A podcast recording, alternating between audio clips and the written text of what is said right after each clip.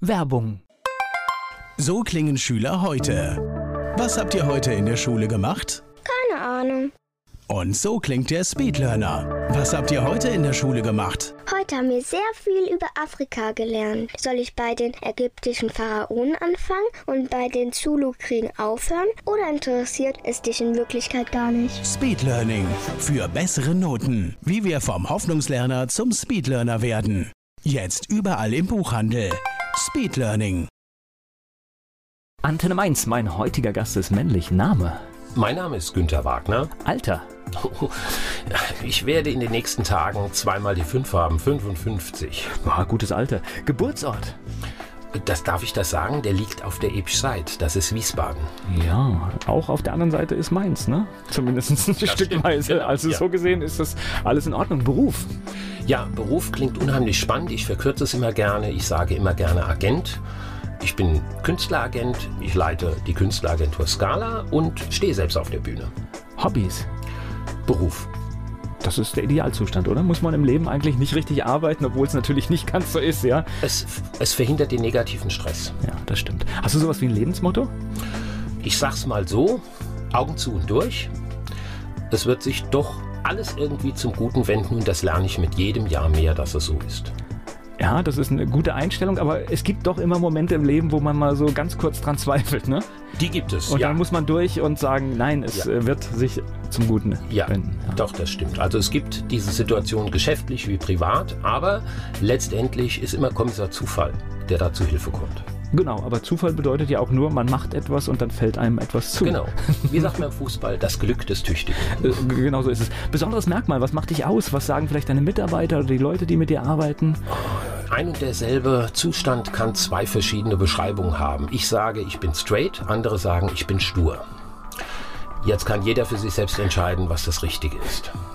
Ja, beides kann positiv sein. Ich hoffe. Günter Wagner, mein Gast hier bei Antenne Mainz.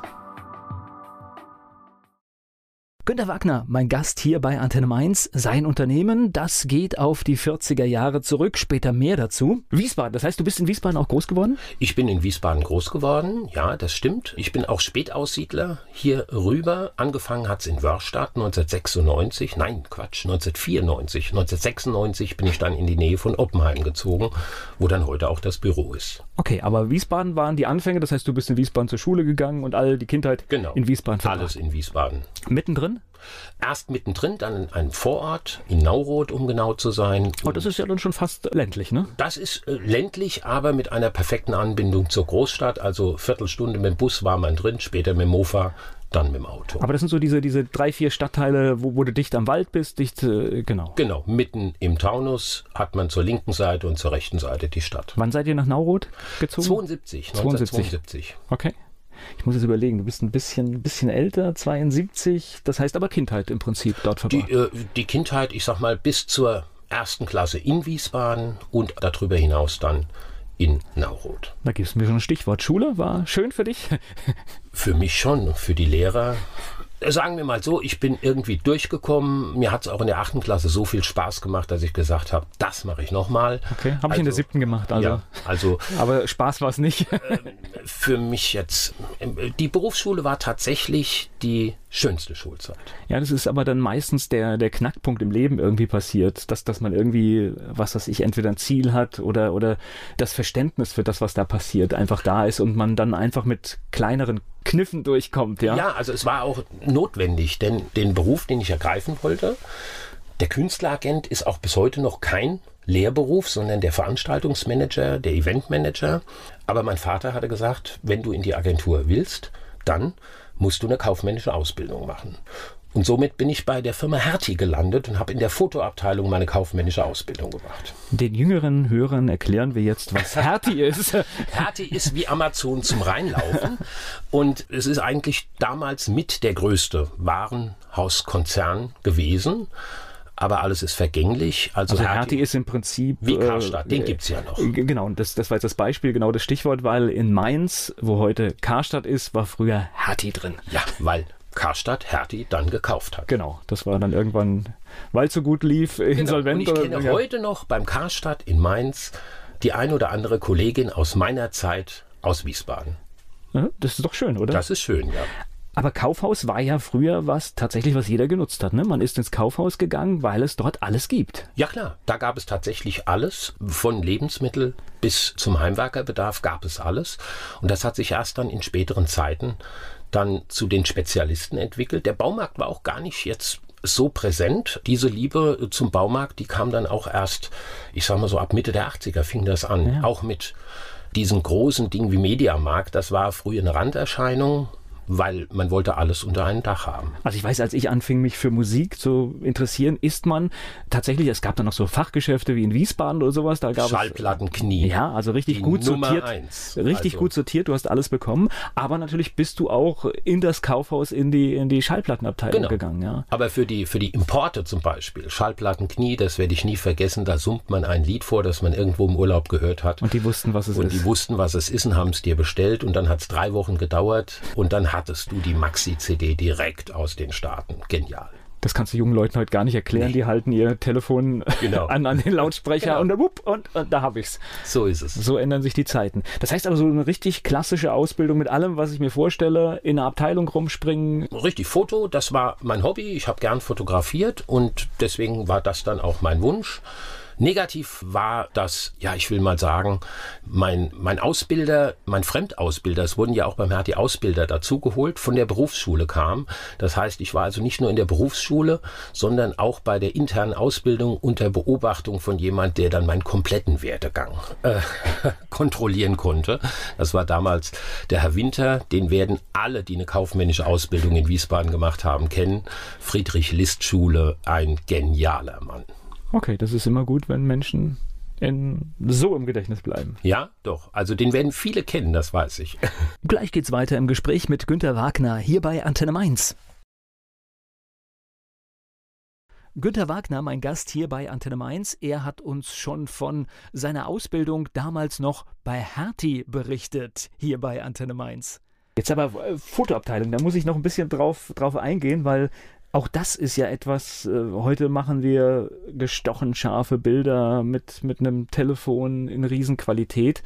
Aber das war so früher, man hatte eine Kamera, hat einen Film gemacht und hat den dann zur Entwicklung abgegeben und im Zweifelsfall erst ein paar Wochen später festgestellt, dass die Bilder nichts geworden sind. Ja, man hat Bedachter fotografiert. Also man hat nicht jeden Mist fotografiert, man hat Bedachter. Es hat ja Geld gekostet. Der Film war, wenn man eine Kleinbildkamera hatte, mit 36 Bildern am Ende. Man musste tatsächlich Bedacht haben beim Fotografieren. Das hat sich auch in der Qualität niedergespiegelt. Und bei uns war es zumindest so, also wenn Bilder wirklich unscharf waren etc., dann äh, konnte man die auf Kulanz auch zurückgeben. Dann musste man diese am Anfang eine Mark 29, später ging es dann runter bis auf 49 Pfennig, musste man dann nicht bezahlen.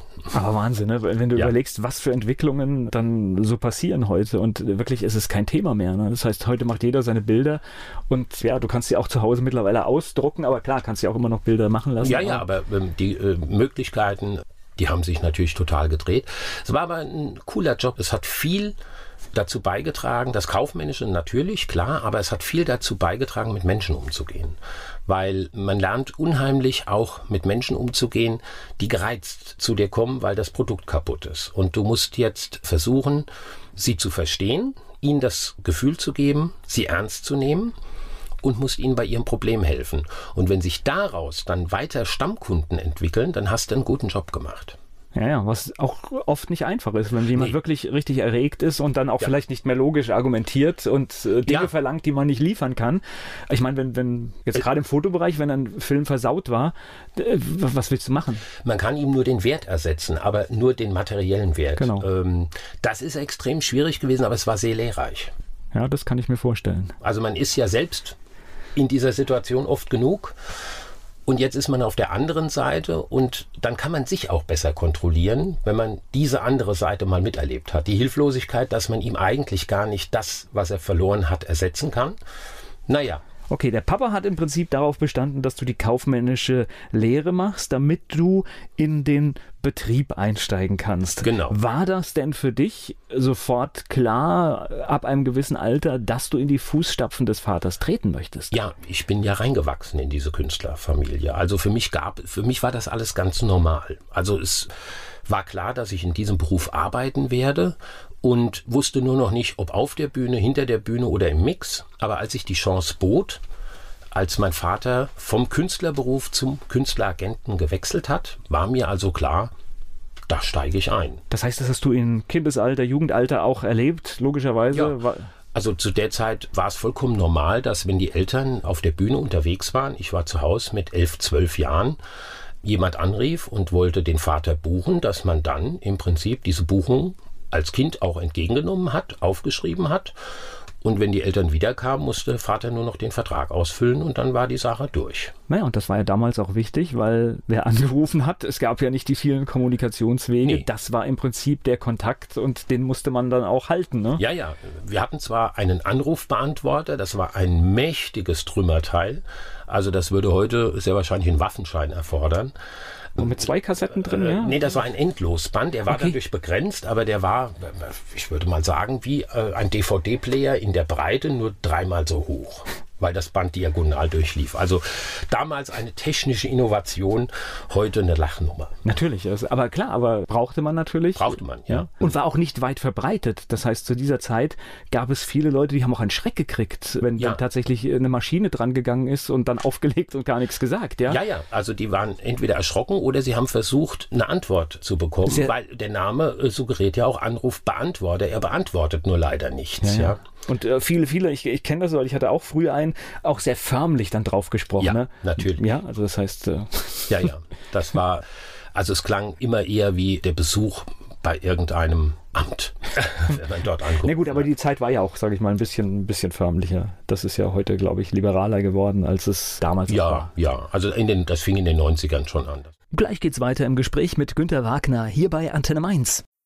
Günter Wagner ist hier zu Gast bei Antenne Mainz. Er betreibt eine Künstleragentur, hat diese von seinem Vater übernommen. Warst du dann auch so ein bisschen im, im, im, im, immer im Hintergrund dabei bei Auftritten? Ja, von, okay. von klein auf. Also ich stehe heute mit Künstlern auf der Bühne zusammen, mit denen ich im Laufstall hinter der Bühne war, weil unsere Eltern zusammen aufgetreten sind. Das finde ich ganz besonders witzig. Gerade im akrobatischen und im artistischen Bereich ist das so. Und das ist irgendwie klasse. Was waren denn das für Auftritte? Was, was, was waren so die Auftritte, wo du als, als Kind noch eine Erinnerung hast? Ach, also ich selbst weiß es, weil es gibt ein grandioses schottisches Comedy-Paar. Comedy würde man es heute nennen. Die Ward Brothers. Und da war ich acht, neun Jahre und durfte mit. Und das war in der ich sage jetzt mal Stadthalle in Rüsselsheim für Opel. Und Opel hatte dort ein riesiges internes Mitarbeiterfest gemacht und das fand mehrtägig statt, damit das alle erleben konnten. Und da durfte ich oben in der Regie sitzen und konnte mir meine Ward Brothers anschauen, die mich damals total begeistert haben. Ich war immer mit dabei. Also als kleines Kind Wer noch Ralf Paulsen kennt, der den Song Bonanza gesungen hat in den 60er Jahren, der ist, in, der ist immer mit Colts aufgetreten als Cowboy. Und ich war als, damals war ich vielleicht fünf, sechs Jahre, war total fasziniert von diesen Colts und konnte einfach die Finger nicht davon lassen. Dann habe ich vor dem Auftritt mir den Colt geschnappt und der war mit Platzpatronen geladen und habe den gehörte wahrscheinlich geschossen. auch zur Show, ne? Gehörte wahrscheinlich auch gehörte zur Show. Okay. Ich habe ihn leer geschossen. Oh. Das fanden sie alle nicht so spaßig. Aber für mich war das normal. Was, an was ich mich auch erinnere, die Jakob Sisters. Also, ja. da, man kennt sie. Das ist ja das, das, Trauma meiner Kindheit in jeder Fernsehshow. Ne? Ja, war die, mir wurde es fast zum, äh, bei mir wurde es fast zum Trauma. Mit Hund ich, oder ohne? Äh, damals noch ohne Hund. Okay. Aber als ich als wirklich fünf, sechsjähriger durch die Garderobengänge ging und plötzlich, es waren damals fünf, fünf Türen aufgingen und fünf gleich aussehende Frauen rauskamen, bin ich schreiend weggelaufen. Das war zu viel für mich. Und vor allen Dingen, die haben alle geredet. Ja, und zwar ununterbrochen. Ich kann mich dran erinnern, wir hatten die Ende der 80er Jahre hatte ich die einmal im Studio und es war eigentlich nicht möglich, etwas aufzunehmen, was, ja. was du auch verstehst, weil irgend, es haben mindestens zwei immer geredet. Ja, aber so, so witzig sie sind, als Menschen grundsätzlich, man darf nicht vergessen, das waren damals Weltstars, die waren in Las Vegas. Ja, klar. Und das ist schon eine wahnsinnige Leistung. Und das war vor allen Dingen früher, war innerhalb dieser Programme, früher nannte man das bunte Abende, da war Artistik, Zauberei und auch eins, zwei Stars mit dabei. Was heute undenkbar ist, dass man ein, eine Veranstaltung hat, bei der Zauberer, Artisten und plötzlich tritt in einer Galashow Max Giesinger auf. Das ist ja der, der direkte Vergleich. Davon halten sich die Stars heute fern. Durch gigantische Gagen. Damals waren die Gagen auch hoch für die Stars, natürlich. Aber sie haben auch noch davon gelebt und sie wollten das als Promotion nutzen. Hm. Das haben die Stars heute nicht mehr nötig. Ja klar, also das ist schade. Äh, wobei wir, glaube ich, auch in dem Bereich, aber da kommen wir später noch ausführlich drauf, so eine Art Zweiteilung haben. Wir haben natürlich die, die es nicht mehr nötig haben, aber gleichzeitig gibt es ja genauso viele Talentierte, ja. äh, die dafür im Prinzip kein Auskommen haben. Ja, obwohl sie genau Ganz oder vielleicht klar. sogar oft noch mehr können. Ja, ja. Also da stimme ich voll zu. Es gibt wahnsinnig viele Sängerinnen und Sänger gerade, die sind mit Sicherheit gleichwertig, teilweise noch besser, was das Können angeht, aber sie haben nicht das Glück, diese mediale Unterstützung zu bekommen. Es gehört halt die Chance dazu. Genau. Die Chance und Vitamin B. Ja, das, okay, aber das ist, gilt natürlich für alle Lebensbereiche, ja. ist nicht nur für die äh, Künstlerbranche. Ich möchte jetzt gerade nochmal, weil ich finde, ich meine, das Unternehmen trägt ja heute immer noch den Namen Scala und hat den auch schon 1946 46 getragen. Und auch davor schon. Denn die Künstleragentur, die entstand ja nicht einfach so, wir machen jetzt eine Künstleragentur, es war aus der Not heraus. Denn vor dem Krieg war die Skala in Wiesbaden in der Dotzheimer Straße ein sehr, sehr angesagtes Varieté. Und durch den Krieg ging natürlich keiner mehr in ein Varieté. Und jetzt musste man aus der Not eine Tugend machen. Und da sagte der Oskar Hammelbacher, gut, wenn die Menschen nicht zu uns kommen, dann gehen wir zu den Menschen. Und man hat sich natürlich die Szene ausgesucht der Amerikaner rund um das Wiesbadener Kurhaus mit den Clubs, weil da wurde gefeiert und die haben auch Geld ausgegeben zum Feiern. Und das war dann die Geburtsstunde der Künstleragentur. Das Varieté war tot und die Künstleragentur war geboren. Es geht gleich weiter im Gespräch mit Günter Wagner. 1946 wurde die Künstleragentur Scala 1946 wurde die Künstleragentur Scala gegründet. Der Inhaber Günther Wagner, der ist hier zu Gast bei Antenne Mainz. 1946, das ist schon, äh, ist schon eine Hausnummer. Ne? Das heißt, ja. du, du, du, im Prinzip, da kommen wir gleich noch drauf, wie du dann dazu gekommen bist, aber da guckt man ja sogar schon ein bisschen auf im Prinzip ein, ein hundertjähriges, was ja tatsächlich im Kopf auch, ja. äh, auch für dich äh, tatsächlich erlebbar ist, ja. Erlebbar schon, ob ich da noch mit an der Front stehe, na, schauen wir mal, aber meine Nachfolgerin oder mein Nachfolger wird vermutlich, also das sage ich jetzt mal einfach so, das einzigartige Erlebnis haben, dass eine Agentur und auch noch eine Künstleragentur ein 100-jähriges Jubiläum feiern. Ich glaube nicht, dass das nochmal kommt. Nee, alleine das ist schon eigentlich äh, ja. schon, schon gigantisch. Also das heißt, du warst immer auf ja, Papas Fährten, sage ich einfach ja, mal. Du genau. warst dabei, du hast es gesehen, du hast die Luft geschnuppert, auch die Bühnenluft. Und wie ging es denn nach der Ausbildung weiter? Das heißt, du bist dann quasi in den Betrieb mit integriert worden? Ich bin dann voll eingestiegen, nebenbei eigentlich auch schon während der Ausbildung, weil die Veranstaltungen logischerweise fast immer am Wochenende stattfanden. Und, die Ausbildung war, ja eigentlich auch nur für die kaufmännische, die war nur für, die Kauf das Grundprinzip, dass du weißt, genau. so, so geht kaufmännisches Handeln, was Richtig. ja auch hilfreich ist. Ja. Also es ist auch die richtige Entscheidung gewesen, obwohl ich im ersten Moment gedacht habe, naja, ja, jetzt hat er es halt gesagt, jetzt machen wir es mal. Aber es war wirklich gut, so an der Front zu stehen und mit den Menschen reden zu müssen. Man kommt ja nicht drum herum. Das hat also, also nicht, wenn du wirtschaftlich erfolgreich handeln willst, genau. dann kommst du das, nicht drum rum, ja. Das hat mir unheimlich etwas gebracht, in der Art und Weise mit den Menschen zu reden. Weil man hat es in der Eventbranche, die ja früher noch Veranstaltungsbranche hieß, es ja wirklich schwer als junger Mensch. Also man hat viel mit Menschen zu tun, die deutlich älter sind. Ich war eigentlich bei den ersten Versuchen 20, dann war ich 23, wie ich dann voll eingestiegen bin. Das heißt, man, man wird erstmal nicht ganz ernst. Du musst mir gerade in der Zeit einordnen, das waren dann die das waren die Anfang der 80er Jahre. 80er Jahre. 1983 am 1.1. hat mein Vater die Agentur von Oskar Hammelbacher übernommen. Er war ja der beste Freund meines Vaters und umgekehrt. Eine herrliche Männerfreundschaft. Ich fand das immer total klasse, sich mit Vornamen anzureden und zu siezen. Das war noch so richtig alte Schule. Und er musste nach seinem vierten Herzinfarkt kürzer treten, deutlich kürzer treten. Und da hat der Oskar Hammelbacher äh, dann gesagt, also ich muss das jetzt machen, Günther, entweder Sie übernehmen die Agentur oder ich mache den Laden dicht. Und dann hat mein Vater im zarten Alter von 63 gesagt, ja, Oskar, Sie haben recht, dann machen wir das so. Und so kam der Wechsel zustande und ich war dann von Anfang an zwar mit dabei, aber die Ausbildung war zur Vollfestanstellung dann zwingend erforderlich. Wobei so ein Start, gut, dein Vater war ja immer, sage ich mal so, Art selbstständig, Freiberufler, Ja, das ja. ist ja Künstler, das ist ja in diesem Bereich, aber dann auch noch zu sagen, ich übernehme, das ist in dem Alter ja auch nochmal ein Schritt gewesen. Ja, also das halte ich mir auch immer vor Augen. Ich meine, da stehen andere äh, schon da und freuen sich auf die Rente. Da legt er nochmal mit ganz was Neuem zu und meine Mutter hat das natürlich auch mitgemacht, denn ohne die wäre es nicht gegangen. Sie war immer im Hintergrund.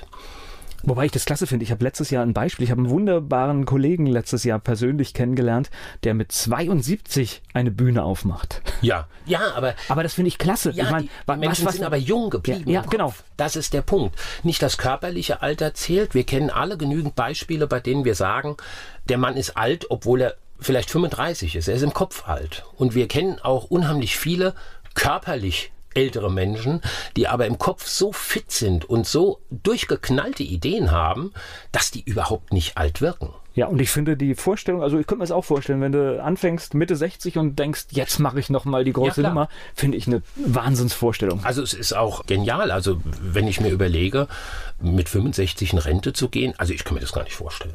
Ja, warum auch? Also überhaupt nicht. Also dass man sich darauf freut, das liegt aber daran, dass dieser Job für mich keine Arbeit ist, sondern das ist mein Lebensinhalt. Und ich musste das letztens mal ausrechnen. Ich habe seit 1994 tatsächlich nur 54 Tage Urlaub gemacht. Bis heute. Ja, also ähm, und hab's überhaupt nicht vermisst. Ich spreche gleich weiter mit Günter Wagner hier bei Antenne Mainz. Günter Wagner, mein Gast hier bei Antenne Mainz. Er hat die Künstleragentur Scala von seinem Vater übernommen. So, das heißt, du bist dann aber auch langsam in den geschäftlichen Betrieb reingewachsen und hast immer mehr übernommen, immer mehr Dinge gemacht? Wir haben uns dann darauf geeinigt, so ab 1985, dass ich die Pop- und Rock-Sachen mache und der Vater das klassische Programm. Das war damals noch so ein Versuch. Die Coverbands waren noch nicht so etabliert, dass man zum Beispiel, wenn ein großes Feuerwehrjubiläum war, dass man einen Tag für die Jugend macht und den anderen für alle sozusagen. Und ich habe mich dann auf diesen Jugendtag äh, spezialisiert. Und in den 80ern musste man dazu unheimlich viel experimentieren. Und ich habe mal versucht, die ganzen Darbietungen, die in die Diskotheken gegangen sind, immer zu so einem 30 Minuten Halbplayback-Auftritt, einfach mal zusammenzufassen zur Scala Pop Gala. Okay. Und da waren dann Dinge wie Silent Circle, äh, Radiorama aus Italien, Kim Davis. Das waren alles solche Künstler, die wir dann zusammengeholt haben, dann drei Stunden Programm gemacht haben. Jeder hatte 45 Minuten mit DJ. Sagt heute vielen wahrscheinlich gar nichts, aber das, äh, was du da Weil das ist alles, das ist alles dieser Italo-Pop in dieser Welle gewesen. Genau. Also das waren damals schon, Stars. du kanntest sie zwar nicht zwingend mit dem Namen, aber es hat eigentlich der erste. Die Songs kennt auch heute vermutlich jeder Genau. noch durch die 80er Retro-Partys. Und das ist dann da gelaufen. Der Gesang war immer live, aber man hat die Band eingespart. Das kam dann alles vom Band. Noch damals Band, nicht digital. Gut, war natürlich auch technisch einfacher, ne? weil, Ja, weil, weil du viele Dinge, die du heute äh, relativ einfach reproduzieren kannst, damals äh, auch nicht ohne weiteres nicht äh, ohne machen weiteres. konntest, ja? Aber ich komme ja noch aus der Zeit, wo Künstlerbegleitung von Bands vorgenommen wurde. Ja. Also wo wir eine Band über den Abend verpflichtet hatten. Um 20 Uhr ging das Programm los. Um 17 Uhr waren die Proben. Dann haben die Artisten ihre Noten hingelegt. Dann haben die Sänger, die Zauberer ihre Noten hingelegt. Und dann, die Band hat das einmal durchgeprobt. Und um 20 Uhr hat sie das komplette Programm begleitet und danach zum Tanz gespielt. Heute undenkbar. Brauchst du nur Profis, ne? Ja, ja, das waren alles Ja. Profis. Ja, das ist, also ich äh, will jetzt hier nicht, nicht äh, nein, es gibt auch Profis. viel, ja, weil, weil wenn du Noten vom, vom Blatt spielst und du musst zwei, die vorher vielleicht nicht zusammengearbeitet haben, zusammenkriegen, Ja. dann müssen beide nicht nur das Ding können, was sie eigentlich können, sondern sie müssen auch Verständnis für den anderen haben. Ja, klar. Und das war aber, diese notenfesten Bands, das waren, naja, ich würde sagen, wir haben so mit 300, 400 in Deutschland zusammengearbeitet, die das konnten. Das war aber in dieser Klasse vollkommen normal. Ja, okay. Äh, erzähl mir mal, was, was waren das für Events? Das heißt, das war, du hast ein Feuerwehrfest zum Beispiel gesagt, aber das, Das ist dann mal eine Stadthalle, wo irgendein Jubiläum Genau. stattfindet. Stadthalle, dann natürlich, wir haben uns ziemlich früh auf die Firmen-Events konzentriert, weil wir gemerkt haben damals schon, dass es bei den Kommunen und bei den Vereinen eng werden wird. So haben wir uns auf die Unternehmensevents, Messeevents konzentriert, bei denen also ganz klar die Qualität im Vordergrund steht für die VIP-Partys. Und halt auch äh, trotzdem irgendein Budget da ist. Das ist ja, das, genau. was du sagst, weil ich meine, ich wohne auch in so einem kleinen Dorf und sehe, was für ein Aufwand das ist, wenn du so, was weiß ich, so eine Veranstaltung, die drei, vier Tage dauert, zum Beispiel so ein Dorffest mit, wenn du da gutes Programm machen willst, das ist ein Riesenaufwand ja. und geht letztendlich auch, weil das Geld nicht da ist, nur mit Trickserei. Es geht nur mit Trickserei und wir haben heute natürlich das Problem, dass die Menschen durch diese großen Umsonst-Events, die Radiosender anbieten. Ich nenne jetzt einfach mal das Schlossgrabenfest 500.000. Die Mainzer Sommerlichter. Ja gut, sind wir ja auch mit an Bord. Ja, das heißt, es ist ja genau. auch ein Event, wo wir durchaus mit, mit dabei sind, mit an Bord sind. Alles perfekte Technik, alles umsonst. So, und jetzt macht man. Wobei natürlich, ich muss ein, es ist natürlich nicht umsonst. Es gibt natürlich sehr, sehr wohl Leute, die dafür bezahlen müssen, aber der Besucher an sich. Der Besucher, ich rede von den Gästen. Genau, ist, ist im Prinzip, er trägt natürlich auch seinen Anteil dadurch, dass er natürlich dort konsumiert. Genau. Äh, und über diesen Weg wird letztendlich das Ganze finanziert, aber es wird kein Eintritt erhoben. Es wird kein Korrekt. Eintritt, für ihn ist es umsonst, selbst wenn er 200 Euro an dem Abend ausgibt genau. das eigentliche Event macht den Eindruck, dass jetzt die Band, die genau. das spielt, nichts kostet, ist aber natürlich nicht so. Nee, die kosten verdammt so. viel Geld, die Bühne muss gestellt werden, alles kostet sehr es, viel ja, Geld. es ist perfekte Technik, das darf man nicht vergessen. So, und jetzt kommt man als kleiner Veranstalter in diesen Vergleich rein. Jetzt muss man dieses alles irgendwie refinanzieren über Eintrittsgelder. Und da kann man diese Qualität dann bei einem kleinen Dorffest gar nicht bringen. Aber man wird mit diesen Großveranstaltungen im Kopf gemessen, die jeder heute besuchen kann. Während wir in den 80er Jahren wirklich noch viele lokale Veranstaltungen hatten und auch die Gäste nur zu diesen lokalen und mal zum Nebenort gegangen sind. Aber diese Großevents, das gab es kaum. Es gab den Rheinland-Pfalz-Tag, den Hessentag. Also den Rheinland-Pfalz-Tag gab es damals auch, glaube ich, noch gar nicht. Nee, gibt es, glaube ich, noch gar nicht so lange. Ja. gab es aber schon. Aber diese Mega-Events das war alles sehr, sehr, sehr, sehr selten. Von daher konnte man solche Events auch noch durchführen. Und heute ist das extrem schwierig, weil der Anspruch der Menschen, des Publikums einfach ja enorm hoch ist, den kann man als kleiner Veranstalter selten erfüllen. Ne, wir haben ja heute, wenn, wenn, du auf einen, es kommt irgendein Star, was weiß ich, Madonna, ist, ist egal, die kommen nach Frankfurt oder sonst was, spielen ein Konzert und dann hast du einen Ticketpreis von 180 Euro und an diesem Preis kann man ermessen, was dort tatsächlich für eine Materialschlacht passiert. Ja, klar. Dort zeigt sich der Preis, äh, genau. was es eigentlich kostet und es wird dann schnell klar, dass äh, du kannst ja auf dem Dorffest, wenn du ein gutes Konzert machst, Du kannst ja noch nicht mal 20 Euro Eintritt nehmen. Das heißt, es geht nicht. Was allerdings mit dem entsprechenden technischen Aufwand auch durchaus gerechtfertigt wäre. Dann bist du schnell, einfach vom Budget bist du ganz schnell. Also ja, klar, kann also ich nachvollziehen, ja. Ganz klar, aber wir haben uns einfach entschlossen, wir ziehen uns äh, in diesen Bereich zurück. Geschäftsevents, Firmen-Events, da steht die Qualität, und das war für uns ganz wichtig, im Vordergrund. Die Kosten stehen an zweiter Stelle. Da kann man dann natürlich wirklich glänzen und die Leute mit außergewöhnlicher Unterhaltung echt begeistern, die sie nicht permanent überall anders erleben. Ich spreche gleich weiter mit Günter Wagner hier bei Antenne Mainz. Günter Wagner betreibt die Künstleragentur Scala und hat uns schon verraten, wie er in den Besitz dieser Agentur gekommen ist, die er heute leitet. Er ist hier zu Gast bei Antenne Mainz. Okay, dein Papa stand auf der Bühne, das müssen wir jetzt nochmal einordnen. Mhm. Der hat im Prinzip die Show geschmissen? Nein, er war bis, bis äh, zur Übernahme der Agentur war er Konferencier. Also Moderator würde man heute sagen, wobei der Konferencier aber eher ein Geschichtenerzähler ist, der auch früher noch ein gut 30-minütiges Sprechsolo hatte. Genau, der Moderator soll ja nur mäßigen, das heißt, er soll genau. von einem Programmpunkt auf den anderen rüberführen. Das ist eigentlich der Job. Genau.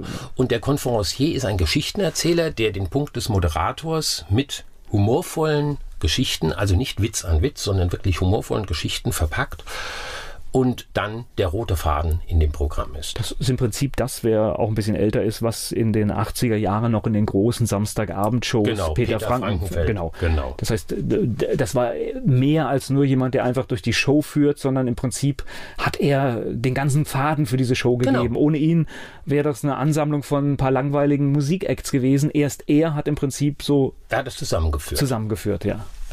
Und bevor er Konferencier wurde, war mein Vater mit meiner Mutter zusammen in einer Zauberschau, Tiamo und Alice. Und sehr beachtlich war, mein Vater war immer schon extrem liberal. Allem. Glauben, Kultur, Hautfarbe. Weil dieser Job, den wir haben, lebt genau davon. Das, was heute immer mal gerne wieder als negativ dargestellt wird, das ist für das Eventgeschäft zwingend erforderlich unterschiedliche Kulturen, unterschiedliche Menschen aus unterschiedlichen Kontinenten. Auch was die Rolle der Frau angeht. Das war vollkommen untypisch, dass in einer Zauberschau die Assistentin plötzlich der Star wird. Das hat mein Vater in den äh, späten 50ern schon gemacht. Deswegen musste das 1963 auch leider aufhören, weil ich auf die Welt kam. Und ab diesem Moment war er Konferencier und hatte es geschafft, in die Top 5 Riege der deutschen Konferenciers aufzusteigen. Wie ist er überhaupt in diesen, also das heißt, übers Zaubern ist er in das Business gekommen oder wie ist das passiert? Das ist noch schräger. Das war durch den Krieg. Mein Vater hatte im Krieg unheimlich viel Glück gehabt. Also er war in Russland und wurde abberufen an die italienische Riviera. Und kurz nachdem er abberufen wurde, wurde das Dorf, in dem er stationiert war, von Partisanen umzingelt und alle kamen in Gefangenschaft. Mein Vater war aber wenige Stunden vorher abberufen worden und landete an der Riviera. Schon mal ein guter Tausch. Das war ein sehr guter Tausch. Und dort hatte die Armee, die deutsche Armee, hatte dort ihr Domizil im Haus des legendären Clowns Grog. Und Grog war damals ein Weltstar. Und man hat das einfach für sich in Anspruch genommen, weil man ja glaubte, das tun zu können. Und Grog gab meinem Vater den Schlüssel zu seiner Bibliothek zur Verwaltung. Und dann ist er von dannen gezogen und diese Villa ist ein Palast, das muss man sich einfach mal angeschaut haben. Und da hatte mein Vater die ersten Berührungspunkte zum Showgeschäft. Und als der Krieg dann zu Ende war und er in amerikanischer Kriegsgefangenschaft von der Riviera nach Frankfurt transportiert wurde mit rund 150.000 Kriegsgefangenen, wollte man seitens der Amerikaner natürlich viel Ruhe haben und hat für Entertainment gesorgt. Das heißt, es wurde eine Feldbühne gebaut aus Lastwagen. Man ist vorher noch nach Mailand gefahren, hatte Instrumente geholt, um eine Band zu bestücken und hat dann für diesen Transport ein komplettes Orchester, alle Künstler, die sich dort befunden haben, zusammengestellt und mein Vater war mit für die Moderation verantwortlich und hatte dann darüber die Konferenz gelernt. Und als er dann wieder, äh, er hatte seine Premiere vor 150.000 Menschen. Wow. Das ist schon ein Wort. Und jetzt kam er wieder nach Wiesbaden letztendlich und dann hat er sich als Musikalclown, Entertainer im Prinzip durchs Leben geschlagen. Aber es ist wieder spannend. Also das äh, im Prinzip war jetzt der Schlüssel zur Bibliothek, ein äh, mit Dingen in Verbindung kommen, ja, die man genau. vorher überhaupt nicht auf dem Schirm hatte. Im Prinzip der Anlass, äh, dass, dass so etwas dann passiert. Ja, ja, also es ist ähm, die Geschichte an sich ist äh, schon irgendwie verfilmungswürdig, würde ich sagen. Er hatte dann mit äh, Krog auch noch lange Jahre Kontakt, solange er noch lebte. Ich habe ihm eine schöne Überraschung gemacht. Ich habe meine Hochzeitsreise nach Nizza gemacht. Das ist nur wenige Kilometer entfernt. Auf der Rückfahrt bin ich mit meiner Frau nach Imperia, so heißt das Ort, äh, gefahren. Und diese Villa war verfallen. Und wir sind über diesen riesen Zaun gestiegen und dann habe ich, hatte die Fotos ja im Kopf, die er gemacht hat, habe ich dann 50 Jahre später genau dieselben Bilder mit mir gemacht, die er damals gemacht hatte und habe ihm noch ein, Krog möge es mir verzeihen, ein Stück Stofftapete gefunden, das ich mitgebracht habe. Da war er zu Tränen gerührt. Heute Dafür hat er sich auch lange, lange Zeit mit vielen, vielen Künstlern eingesetzt, ist die Villa Grog ein Museum. Und das ist etwas, was man erlebt haben muss. Wer da unten ist an der Riviera, sollte die Villa Grog einmal besuchen. Okay. Das ist unglaublich. Eine Empfehlung. Ja. Okay, jetzt haben wir die Geschichte im Prinzip, wie es zu dem Ganzen gekommen ist. Ja. Und jetzt kommen wir wieder zu dir. Das heißt, du bist nach der kaufmännischen Ausbildung Stück für Stück reingewachsen, hast die Jugend, das Jugendprogramm quasi gemacht. Genau. Wobei man hatte ja früher auch 80er war ja noch sehr konsequent, ne? Junge Unterhaltung, ernste Unterhaltung. Wir haben das nur, wir haben das getrennt. Also die Klassik sowieso. Ja. Also Klassik war Ja, gut, aber auf Fernsehradio war ja auch, die waren alle tatsächlich so im Kopf. Ja. Die Schublade, die Schublade. Genau. Ja. So war auch. Alles war eigentlich damals so, auch ja. Das junge Programm wurde erstmal nicht so ernst genommen wie das für den Rest. Das hat man dann später äh, vermischen können. Und da habe ich mit meinem Vater Kämpfe ausgefochten, dass wir also das auch mal mischen. Ja, dass wir. Er war extrem liberal, das sagte ich ja schon. Er war einer der ersten, der Travestie aus diesem, ja, ich will mal sagen, Rotlicht Milieu auf die Galabühne geholt hat, weil ihm das vollkommen wurscht war. Travestie heißt ja die Kunst der Verwandlung. Das heißt nicht automatisch, dass Menschen homosexuell sein ja. müssen. Es ist in der Regel so, aber es ist nicht zwingend erforderlich. Aber das war meinem Vater auch immer egal. Das war, das hat überhaupt keine Rolle gespielt. Weil da geht es ja um den Unterhaltungswert. Um den Unterhaltungswert. Wenn jemand eine gute Show macht und etwas gut darstellt, dann ist ja genau. der Rest egal. Dann ist der Rest eigentlich egal. Und so haben wir dann auch immer mehr moderne Dinge einfließen lassen. Also ich habe nicht alles durchsetzen können. Ja, also ich hatte da viel schrägere Ideen und ich stand mit Sicherheit in den vielen Jahren, in denen wir Tisch an Tisch gesessen haben, 30 Mal direkt vor der Enterbung. Also es fing an mit technischen Dingen, als ich gesagt habe, wir brauchen einen Telefax als kaum noch einer jemanden Telefax hatte. Ja, also letztendlich hatte ich dann gewonnen. Wir hatten einen Telefax. Mein Vater hat das geliebt. Er hat alles nur noch gefaxt. So ein Highlight war, dass jemand mal Schreibmaschinenpapier angeboten hat und wollte eine Probe schicken und mein Vater sagte, faxen Sie es mir doch einfach durch. also so war er schon in diesem Fax drin. Es war mit dem Computer, äh, die erste Computeranlage war horrende Summen, die das gekostet hat. Die erste Website 1996. Also jedes Mal hatten wir diese Generation-Diskussion gehabt. Ja, und meine Mutter war immer die, die in der Mitte stand und gefragt wurde, jetzt sag du doch auch mal was dazu, was meinst du? Aber jeder hatte das gefragt. Die arme Frau hier. Ja. Volker Pietsch im Gespräch mit Günter Wagner hier bei Antenne Mainz.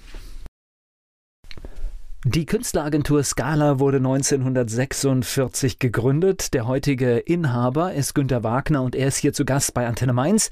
Ja, wir sind gerade so in der Zeit der Digitalisierung und viele der Dinge, die da gekommen sind in so einer Unternehmensgeschichte, Computer, Internet. Ja, das war gut, wenn man rechtzeitig dabei war, ne? Aus der heutigen Sicht ist das so. Aus der damaligen Sicht, ich meine, selbst Bill Gates hat gesagt, mehr als 64 Kilobyte Speicher wird niemals jemand brauchen. Er hat sich da auch getäuscht. Aber ganz bös. Ja. Ich glaube, es wollte keiner mehr heute haben. Im Prinzip rennt jeder mit mehr äh, ja. im Alltag rum, ja, mit deutlich mehr. Genau.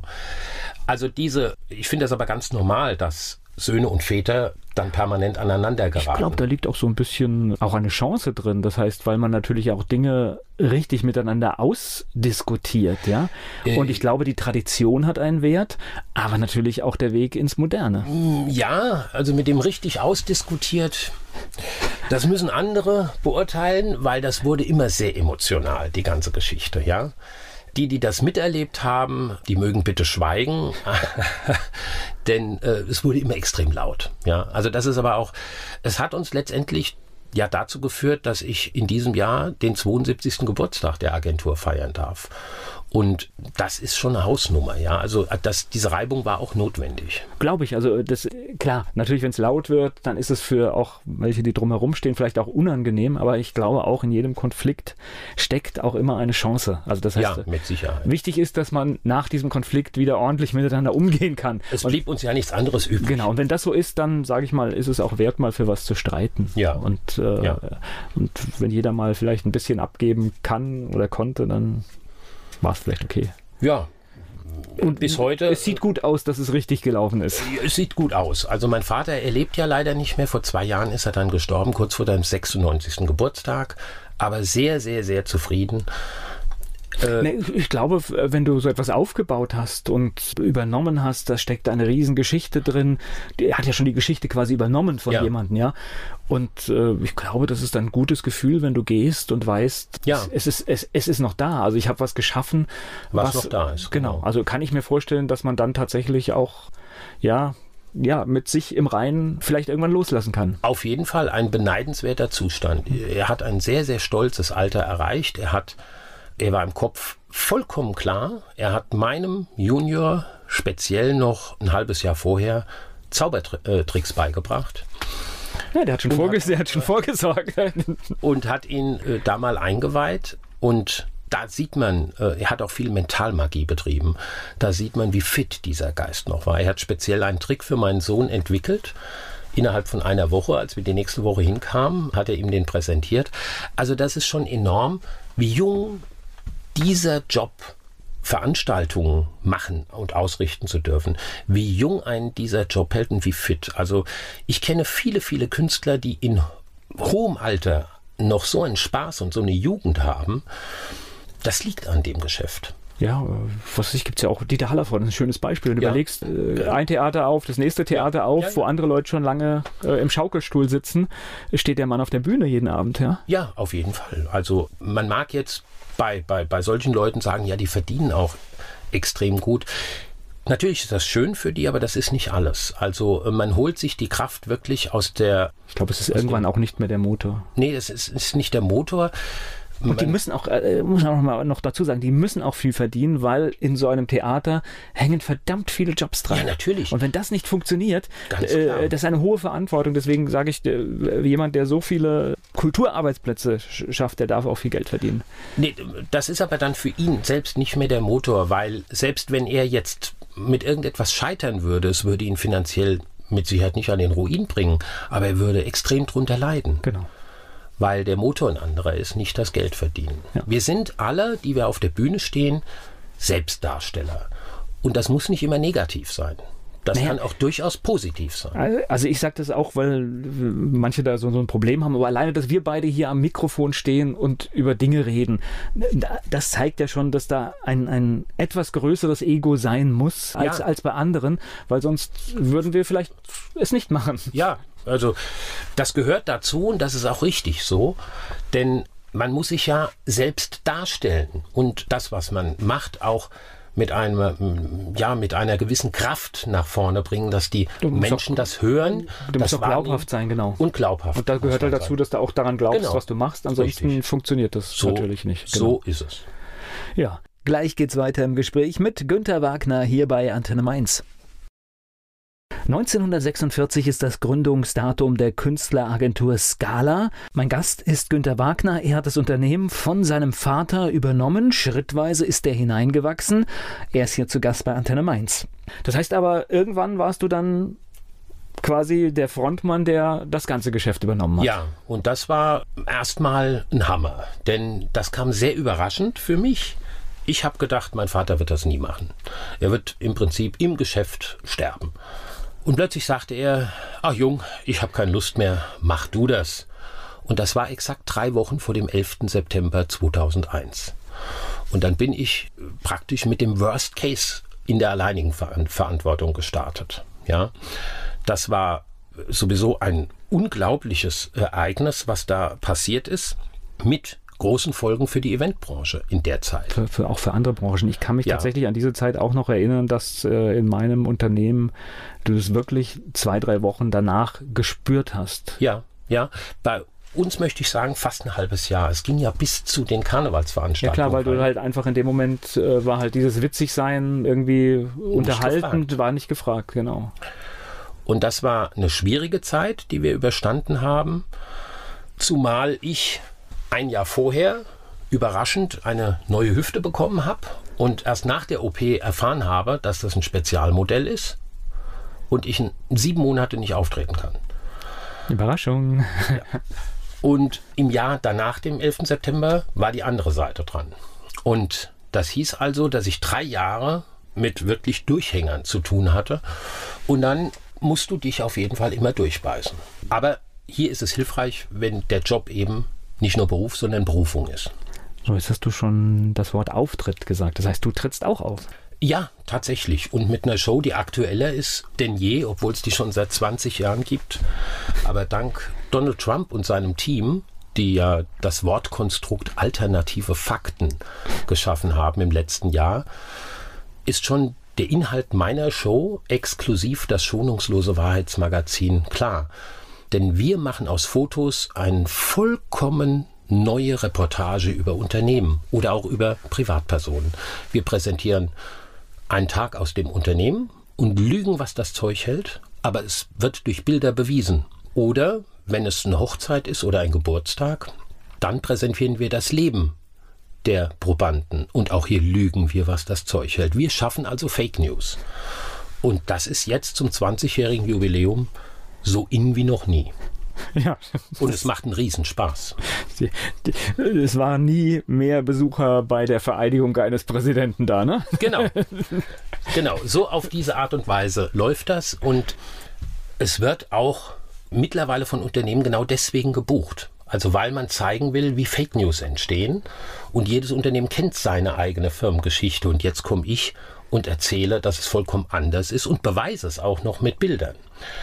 Und das sensibilisiert die Leute, aber nicht mit dem erhobenen Zeigefinger, sondern über einen niveauvollen Spaß. Sie lachen sehr, sehr viel und nehmen aber mit nach Hause, was man alles aus Bildern machen kann, wenn man ihnen nur den entsprechenden Teppich mit Text legt. Das heißt, ihr habt so eine Art, sag ich mal, Show-Konzept, das ihr dann, dann umsetzt, aber ist natürlich mit einer riesen Vorbereitung, weil es halt ja. immer individuell ist. Ne? Es liegt ja an den Bildern, die wir bekommen. Ja. Und die Idee dazu hatte ich mit 14. Da war das noch mit Dia-Projektor und da hieß es Aktenzeichen XY unverschämt. Und so 98, genau, 1998 kamen diese Boulevardmagazine aus, aus dem, äh, sind aus dem Boden geschossen. Und da habe ich gedacht, das ist so absurd, das muss man parodieren. Und so wurde aus Aktenzeichen XY unverschämt dann letztendlich exklusiv das schonungslose Wahrheitsmagazin. Es geht gleich weiter im Gespräch mit Günter Wagner. 1946 wurde die Künstleragentur Scala in Wiesbaden gegründet. Heute ist der Sitz in Oppenheim. Günter Wagner ist der Inhaber und hier zu Gast bei Antenne Mainz. Du hast schon ein paar Sachen verraten, was ihr macht. Was habt ihr denn noch so im Angebot? Also natürlich, wir sind eine Künstlervermittlung, aber wir sind eigentlich viel mehr. Wir wollen natürlich die Programme so zusammenstellen, wie sie passen. Also es kann auch durchaus sein, dass ich mal sage, nee, wir sind nicht der richtige Partner. Also wenn ich merke, dass das nicht funktioniert, dann empfehle ich auch gerne andere Agenturen, dann bin ich nicht der Richtige. Aber das ist klug, weil du ärgerst dich ja mit einem Kunden oder einer, einer Veranstaltung, die nicht zu dir passt und du machst sie trotzdem.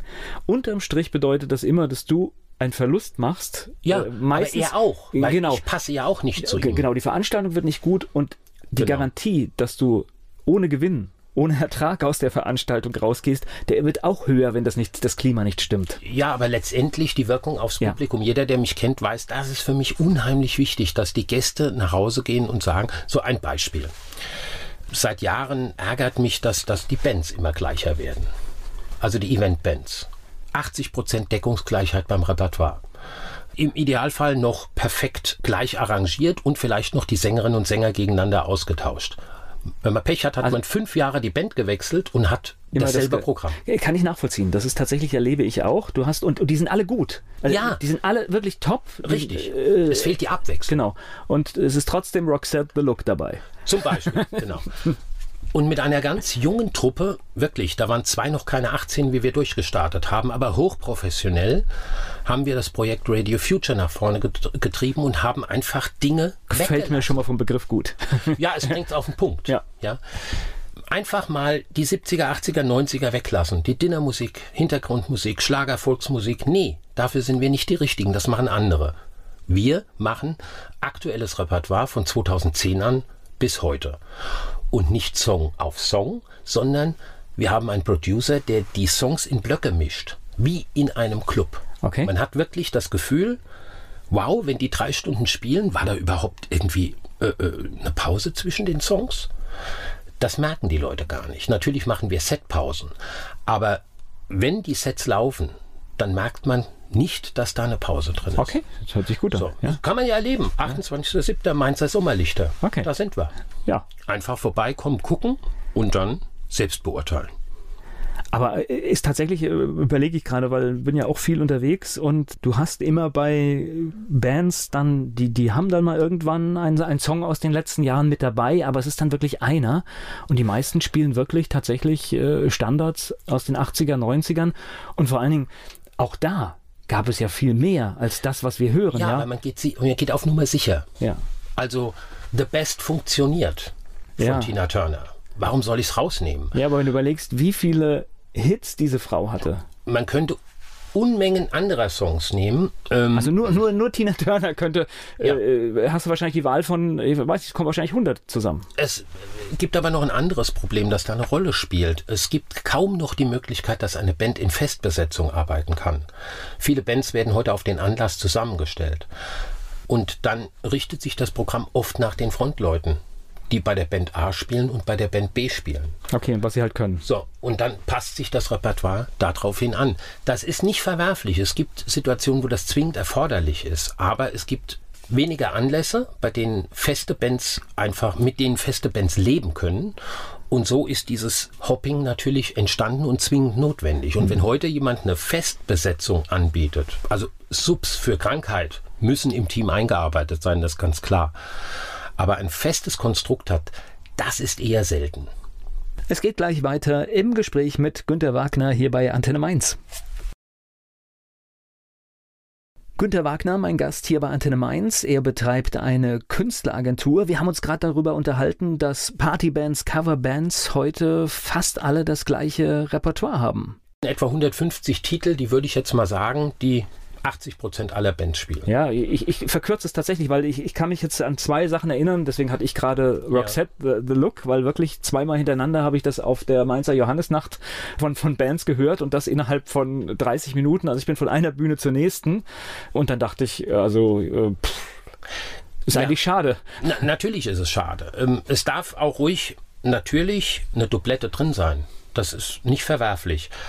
Wenn dann aber unterschiedliche Arrangements und Darbietungsweisen den Unterschied ausmachen, dann ist das auch in Ordnung. Also das kann durchaus passieren, weil jede Band, die alles spielt, hat auch mal einen aktuellen drin. So kommen wir natürlich auch zum Beispiel mit Radio Future mal in eine Doublette. Dann ist aber dieses Gesamtpaket dieser Blöcke, was äh, den Unterschied letztendlich ausmacht.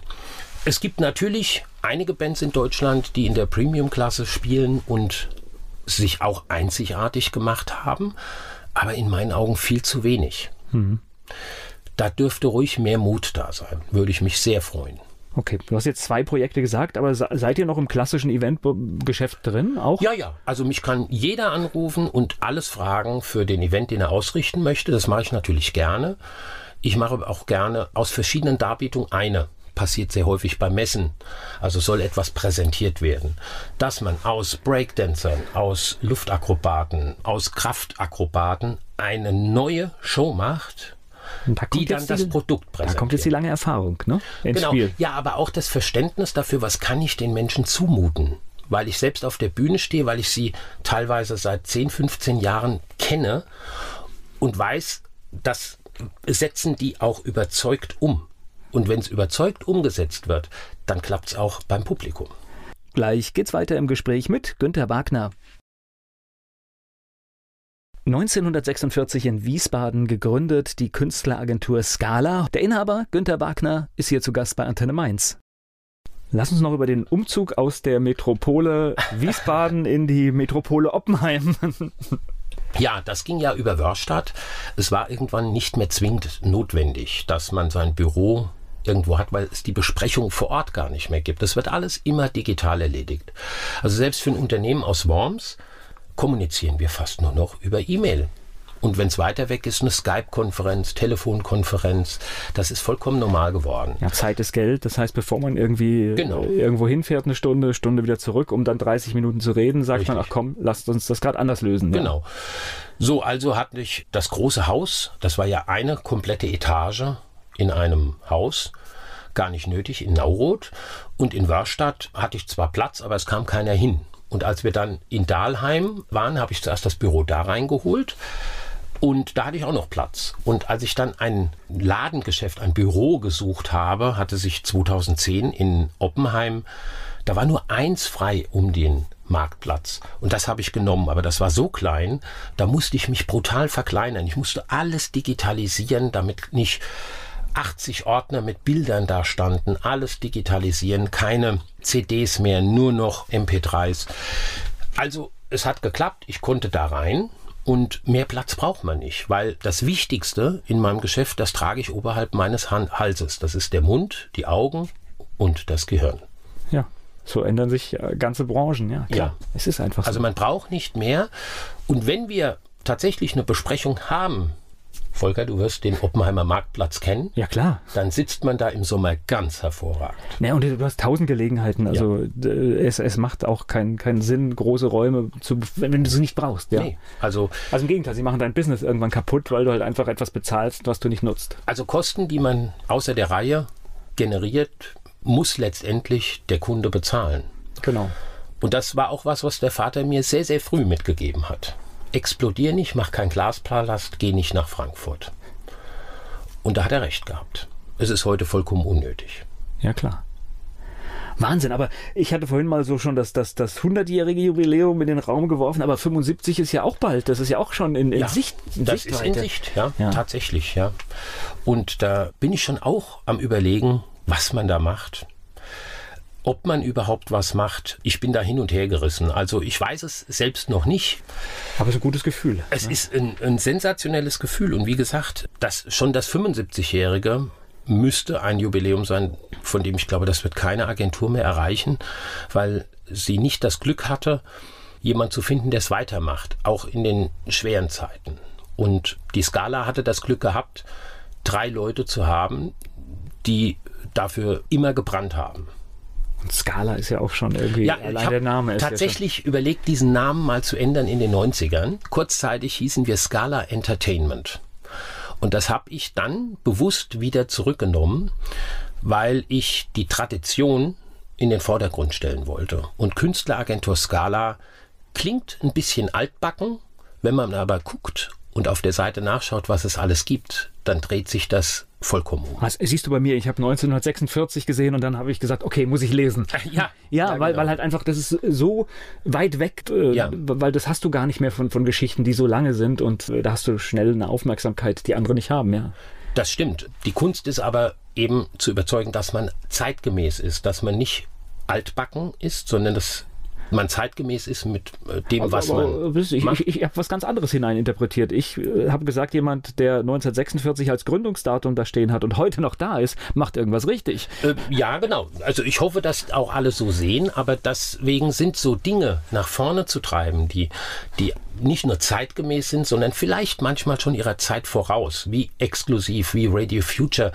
Da gab es aber so unendlich viele Projekte, auch die poetischen Pointen, die mein Vater geschrieben hat. Da haben wir ein Hörbuch veröffentlicht, leider, ich würde sagen, acht Jahre zu früh. Da war das Hörbuch noch nicht in. Ja, aber es war wichtig, dass es über die Stimme funktioniert. Man muss immer mal Dinge wagen, auch auf die Gefahr hin, dass sie scheitern. Ja, also dass sie vielleicht nichts werden. Das Hörbuch, das waren vielleicht 5, 6, 7.000 Hörbücher, mehr werden es nicht gewesen sein, weil es eben kaum Leute gab, die, wie ich höre mir ein Buch an, das war damals noch vollkommen absurd. Ja. ja? So ändern sich die Zeiten. Ne? Ja, bei Exklusiv haben wir gleich das Glück gehabt, dass das angenommen wurde, weil große Unternehmen einfach auch kreative Leute hatten, die gesagt haben, hey, das ist cool, das holen wir. Und wenn du die großen Unternehmen als Referenz hast, dann wirst du auch für alle interessant. Und bei Radio Future hatten wir das Glück, dass ich einfach als Empfehlung hier kommt was, das ist einzigartig, da hat mein Wort gezählt. Sonst wären vielleicht diese jungen Musiker gar nicht so weit gekommen. Also diese Kombi aus alt und vollkommen neu, die ist einfach genial. Und der Mut von allen, das ziehen wir jetzt gnadenlos durch. Und das kann ich auch jedem, der in, im Bereich der Events tätig ist, mit auf den Weg gehen. Nicht von anderen alles zerreden lassen, machen. Gleich geht's weiter im Gespräch mit Günter Wagner. Günter Wagner hier zu Gast bei Antenne Mainz. Unser Fragebogen starten wir. Dein Lieblingsplatz in Mainz? Mein Lieblingsplatz in Mainz ist tatsächlich das Pomp. Fleischwurst mit Senf und oder Handkäse mit Musik? Fleischwurst mit Senf. So, und dann kannst du das Pomp vielleicht nochmal bringen, weil einen Ausgehtipp will ich auch noch haben. Oh, das Pomp und natürlich, äh, ich war in der Institution, die Zeitungsente ja tatsächlich jetzt vorletzte Woche zum ersten Mal. Also das ist ja der Knaller. Mainz ist für dich?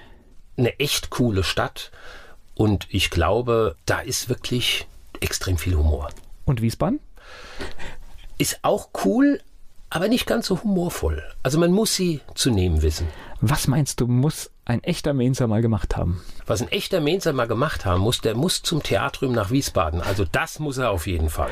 Der peinlichste Song in deiner Musiksammlung? Der peinlichste Song in meiner Musiksammlung. Das, das ist. also ich wusste, ich wusste eigentlich schon, dass du einen haben musst. Ja. ja. Der peinlichste Song, weil ich ihn für eine Veranstaltung brauchte, das ist die Musik beim Traumschiff, bei der am Schluss die Eistorte serviert wird. Ich weiß nicht, wie der heißt, aber, aber den musste ich mir kaufen. Es hört jeder. Es hört jeder im Kopf. Ja, ja. ja, und, also, und, und, ich sehe die, ich, ich sehe das Feuerwerk und die, die Eistorte kommen. Hast du einen Spitznamen? Ja, Günni. Fastnachtsfan oder Fastnachtsmuffel? Ich muss mich outen. Ich bin Fastnachtsmuffel. Ja, auch das ist okay, finde ich. Mainz 05 ist für dich? Geil. aber schon vor Kloppo. Also äh, findet man dich auch im Stadion? Hin und wieder ja, aber es ist halt vorwiegend von den Spielzeiten nicht ganz so einfach und vor allen Dingen von ja, Künstleragentur auch gerne mal samstags im Einsatz, ne? Ja, das stimmt. Ja. Aber das letzte Mal war ich tatsächlich im Stadion noch im alten Bruchwegstadion. Wegen Hannover 1-1. Schade. Ja, Gewinn ist schon schöner, ne? Ja. ja. Welche berühmte Persönlichkeit möchtest du mal treffen? Welche berühmte Persönlichkeit? Boah, es sind viele, aber ich glaube, ich glaube, es wäre tatsächlich Albert Einstein. Ich glaube, das würde ich schon irgendwie gerne machen, aber er lebt ja nun leider nicht mehr. Gleich geht's weiter im Gespräch mit Günter Wagner hier bei Antenne Mainz. Heute war hier zu Gast Günter Wagner. Er betreibt die Künstleragentur Scala, die 1946 gegründet wurde. Günter Wagner hat diese von seinem Vater übernommen. Und du hast jetzt schon deinen Sohn erwähnt. Ja. Zaubern kann er. Ja, machst du das Gleiche, wie dein Papa mit dir gemacht hat? Ähm, Versuchst du ihm die Faszination der Branche äh, zu vermitteln? Ja, ich habe ja drei, drei Söhne. Und Oh, ich habe gu- dreimal. also wirklich gute Chancen, dass es Ja, wir, weitergeht. wir hatten zeitlang, äh, zeitlang kein Kabelfernsehen, deswegen habe ich jetzt drei Söhne und ähm, ich habe bei allen drei probiert, sie für das Geschäft zu begeistern. Es hat aber leider nicht funktioniert. Also es, sie finden es irgendwie schon cool, aber sie können sich nicht vorstellen, damit ihr Geld zu verdienen, weil sie gesagt haben, pff, das ist schon eine Nummer. Das ist schon schwierig. Der letzte hatte auch bei mir Schulpraktikum gemacht, ist perfekt geeignet dafür. Selbst für die Bühne ist er geeignet, aber er studiert jetzt erstmal Biologie, aber Ich warte das Leben ab. Also da wäre ich jetzt auch ganz Genau. entspannt. Also noch bist du ja da. also so, also ich habe die Hoffnung nicht aufgegeben, es du hast ja noch- das Größte. du hast ja noch 20, 30 Jahre vor dir im Geschäft. Ja, also wenn man mich aushält, ja. Also deswegen, äh, und in der Zeit findet vielleicht noch jemand die Liebe zu ja dem Thema. Also, wie gesagt, ich versuche es ihm immer wieder schmackhaft zu machen, aber das muss er selbst wissen, denn er muss dann mit genau derselben Liebe dabei sein, damit ihn dieses Geschäft nicht fertig macht. Ja, aber ich finde auf deiner Seite erstmal einen eigenen Weg zu gehen, Ja. das ist ja auch wichtig. Also mal aufzwingen bringt auch nichts. Nee. Ja. Nee. Und, und ich sag mal, es gibt ja auch immer noch die Option, dass, äh, wenn du es vielleicht nicht machst, dass es auch wieder irgendeinen gibt, der sagt, Da ich steige da ein, ich, nehme, ich übernehme Ja, das und dann wäre das ja auch äh, die Geschichte schön weitererzählt. Natürlich, also das Schlimmste, was ich mir vorstellen kann, wäre, dass wenn ich nicht mehr da bin, dass dann auch die Agentur nicht mehr da ist. Weil Du bist halt in große Fußstapfen auch Ja, getreten. Ja, natürlich. klar. Und das ist die Verantwortung, nimmt man dann so ein bisschen mit, ne? Genau. Ich will es schon gerne die Fackel weitergeben. Ja. Ah, ich glaube, das klappt auch. Da Ja, gibt's, ich äh, bin jetzt einfach mal Optimist. sind wir wieder bei dem Prinzip Zufall, der, Genau, der dann richtig. auch passieren wird. Entweder ist es tatsächlich einer deiner Söhne oder jemand anderes, der dir dann zur richtigen Zeit über den Weg läuft. Ja, genau. Wir, wir schauen einfach mal. Finden tut man dich ganz einfach über Internet. Künstleragentur äh, suchen, Künstleragentur Scala suchen. Gibt nur Man einen in Oppenheim. In Oppenheim muss man gar nicht. Ich glaube, das funktioniert ganz gut, egal wo man ist. Wir sind, glaube ich, ganz gut positioniert, weil wir schon so früh auch drin waren. Und schöne, wie gesagt, auch auf der Homepage, äh, so bin ich ja auch auf euch gestoßen, schöne Geschichte. Man kann das nachlesen und kriegt so ein, auch ein kleines Gefühl. Ja. Äh, und so ein bisschen, also ich habe sofort Ehrfurcht gehabt, als, wie gesagt, äh, als ich das gelesen habe. Ja, weil ich weiß, was es bedeutet, ein Unternehmen lange zu führen und es am Markt zu halten, ja. Und das in einer Branche, die halt wirklich auch nicht einfach ist. Nee, sie ist nicht einfach, aber sie ist halt nun mal echt schön.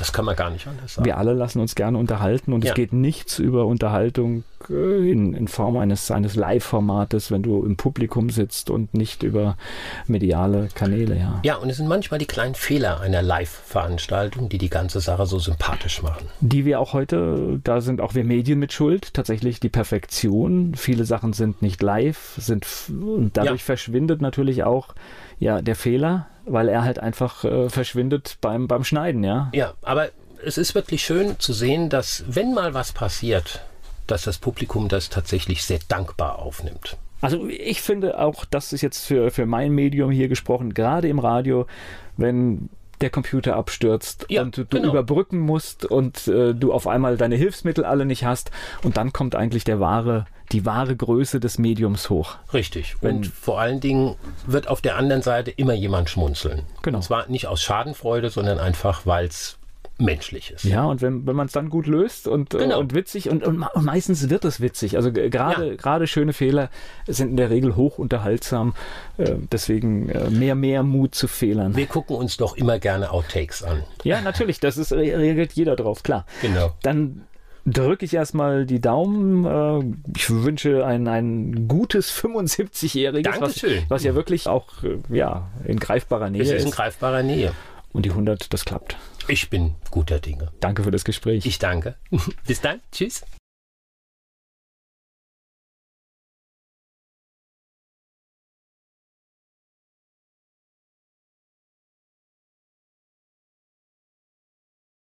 Werbung. So klingen Schüler heute. Was habt ihr heute in der Schule gemacht? Keine Ahnung. Und so klingt der Speedlearner. Was habt ihr heute in der Schule gemacht? Heute haben wir sehr viel über Afrika gelernt. Soll ich bei den ägyptischen Pharaonen anfangen und bei den Zulu-Kriegen aufhören? Oder interessiert es dich in Wirklichkeit gar nicht? Speedlearning. Für bessere Noten. Wie wir vom Hoffnungslerner zum Speedlearner werden. Jetzt überall im Buchhandel. Speedlearning.